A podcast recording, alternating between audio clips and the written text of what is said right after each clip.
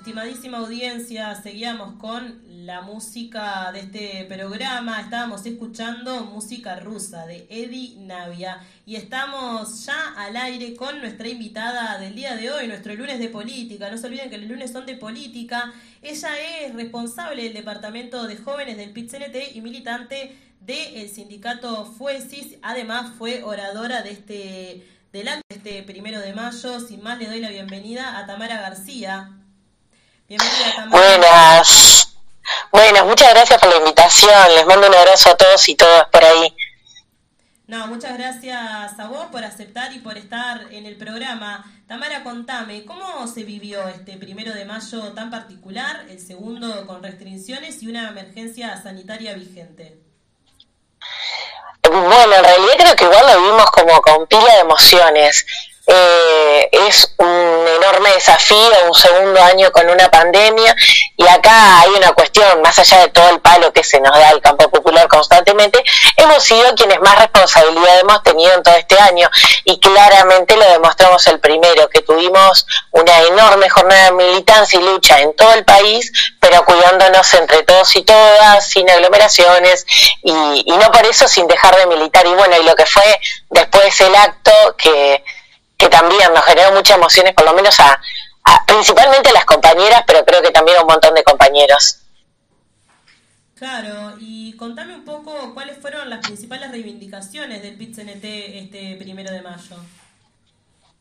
Y bueno, principalmente esto de la vida y el trabajo, pero pensando la vida en, en sus términos más amplios, si se quiere, ¿no? Y pensando el trabajo desde una perspectiva integral eh, siempre se nos intentó convencer de alguna forma que cuando uno iba a trabajar, los problemas y la vida cotidiana quedaban afuera y entrábamos como una especie de robot. Y a la vez los problemas del trabajo eh, tenían que quedar en el trabajo y vos salías y tenías como el resto de la vida. Bueno, tendríamos que pensarlo un poco diferente, porque el trabajo hace a la vida de las personas todo el tiempo si tenemos malas condiciones de trabajo, lo vamos a sentir en nuestra vida. Si tenemos ingresos insuficientes, lo sentimos en nuestra vida cotidiana. O sea que es imposible disasociarlo. Y, en estos tiempos de disputa, todo, que todo el tiempo estamos disputando sentido común, está bueno como recordarlo. Y pensar ahí en la vida como, como el centro de, de todo.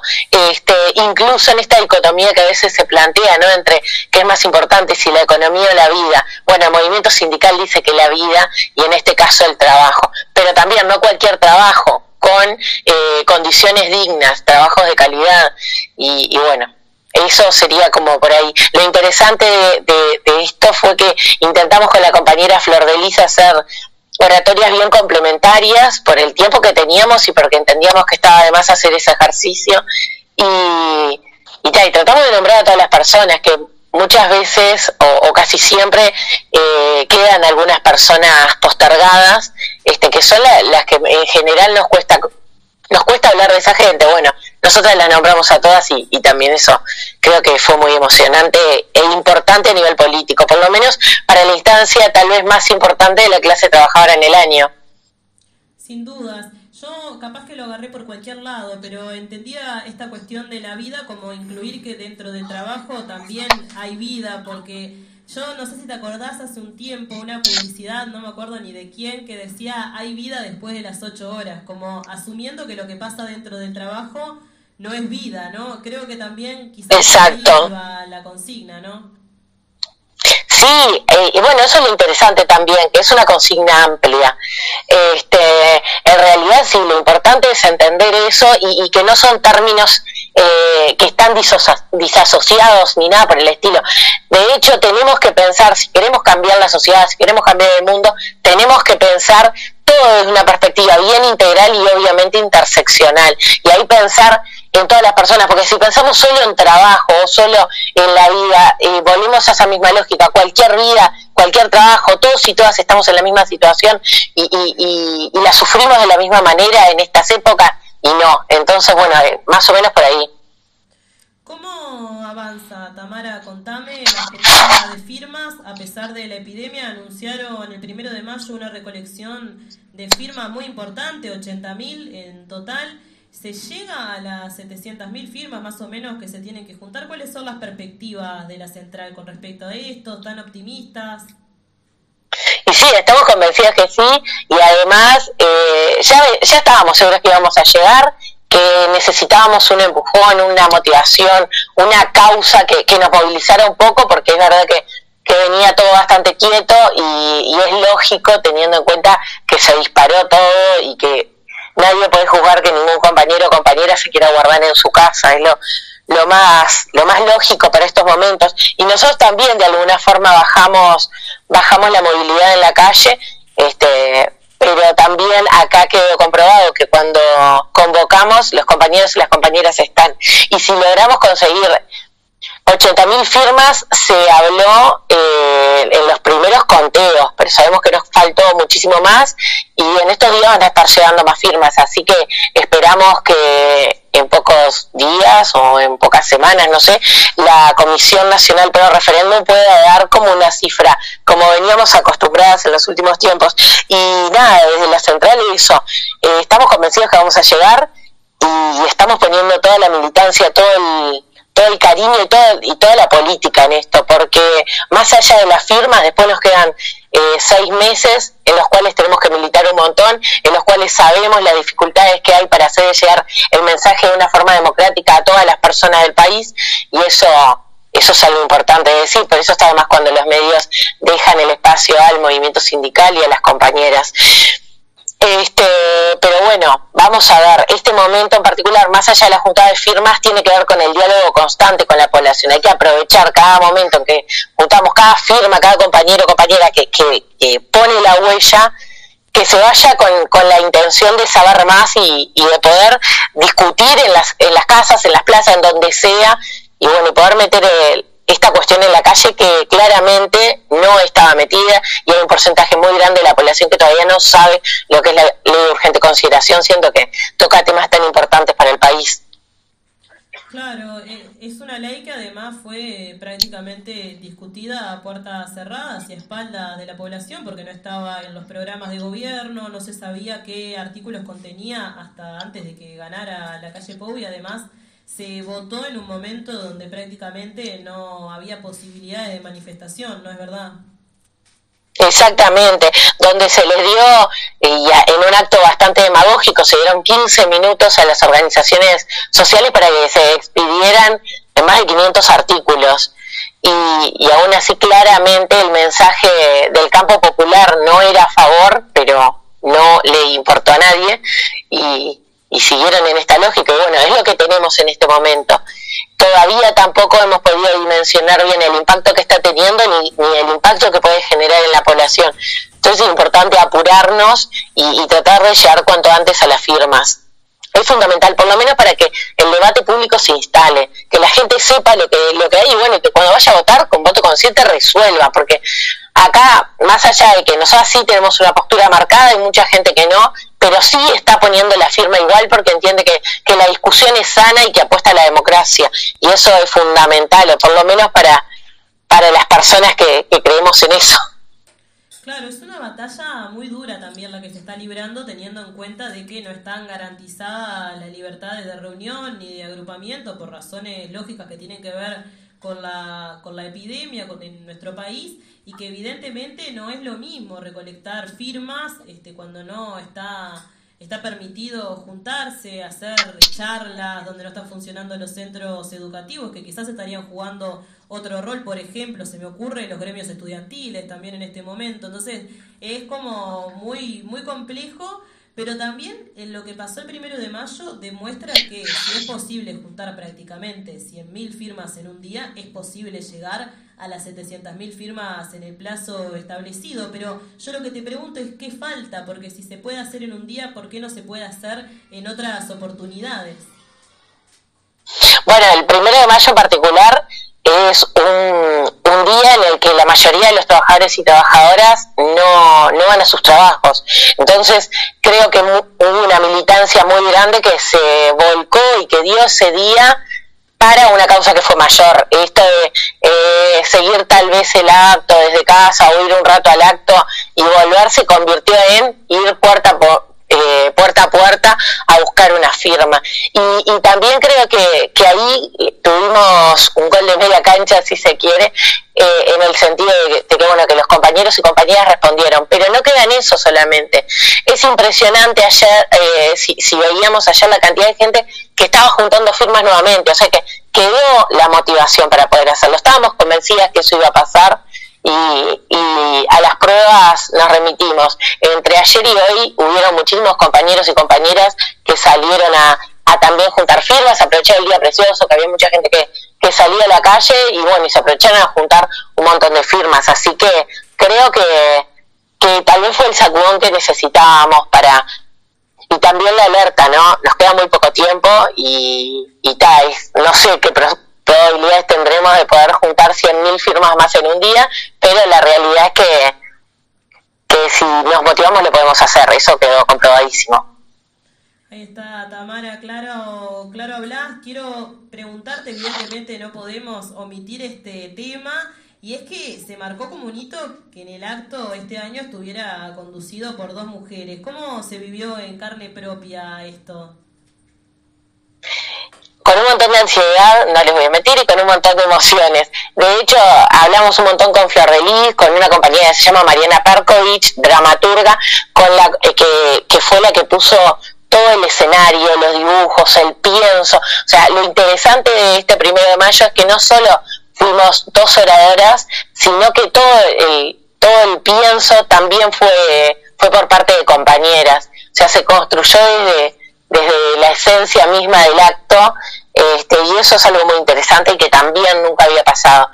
Este, y después esa cuestión también de, hay una realidad y es que las mujeres siempre tenemos que comprobar todo como el doble. Si somos capaces o no, tenemos que hacer lo mejor de lo mejor y esa autoexigencia es muy heavy, pero está interesante poder, poder verla porque es parte de la realidad que tenemos las compañeras todos los días, que tenemos en los lugares de trabajo cuando tenemos que, que parece que probar todo el tiempo o demostrar credenciales, lo que pasa en la militancia, pero bueno, lo interesante es que creo que, que con Flordelis nos pudimos complementar recontra bien y que las compañeras principalmente se sintieron parte del primero de mayo.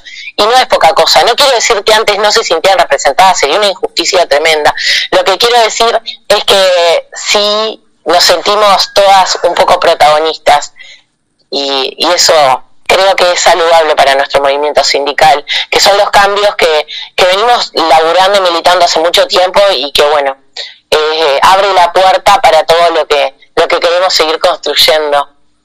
Claro, cuando planteas, es algo que te venimos laburando hace mucho tiempo, hablas de un proceso. Ha habido un proceso eh, de discusión en la central sindical y en el conjunto del movimiento popular y la izquierda respecto del el rol de la mujer en estos espacios, porque es muy, es muy fácil quizás acusar al opresor, pero no asumirse como opresor dentro de los mismos espacios. ¿Puede ser esto que te digo? Sí, por supuesto. Hay una canción que, a mí me gusta mucho en particular, pero dice de no usar tus cadenas para oprimir y, y creo que, que es así, lamentablemente dentro de la que lo, las personas que ejercen violencia doméstica, por ejemplo, son muchos trabajadores. Muchas veces quienes acosan en los lugares de trabajo son compañeros. Entonces, tenemos un montón que pensar y que elaborar ahí. Y la militancia y el movimiento sindical no está ajeno a la sociedad en la que vivimos. El tema ahí es ver cómo podemos lograr ciertas transformaciones y, ni siquiera es una cuestión de estos últimos años hace más de 35 años que las compañeras vienen militando este, y, discutiendo y a veces a los portazos, pero, pero bueno, venimos avanzando y, estoy convencida de esto porque eh, estamos empezando a dar señales contundentes. Hay una cuestión, eh, venimos discutiendo hace muchos años y sin embargo seguimos teniendo una participación, una representación femenina a nivel político y parlamentario que es muy baja, estamos hablando de un 20%.